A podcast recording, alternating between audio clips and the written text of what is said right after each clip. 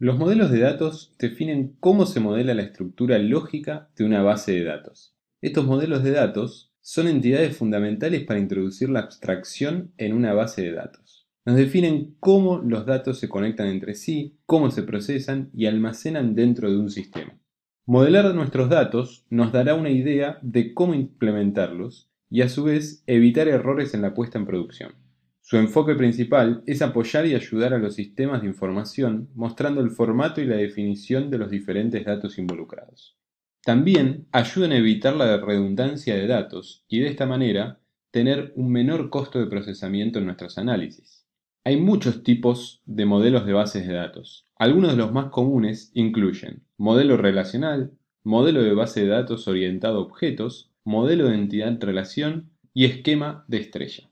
La elección del modelo de datos dependerá de las prioridades que se definan, teniendo en cuenta las fortalezas de estas bases y de un modelo en particular. Estas prioridades podrían ser velocidad, reducción de costos, usabilidad, entre otras. El esquema estrella será uno de los más utilizados en el mundo de Analytics, y lo iremos viendo a lo largo del contenido de esta clase, cómo implementarlo, cómo trabajarlo para sacar mayor provecho en nuestras soluciones de Analytics.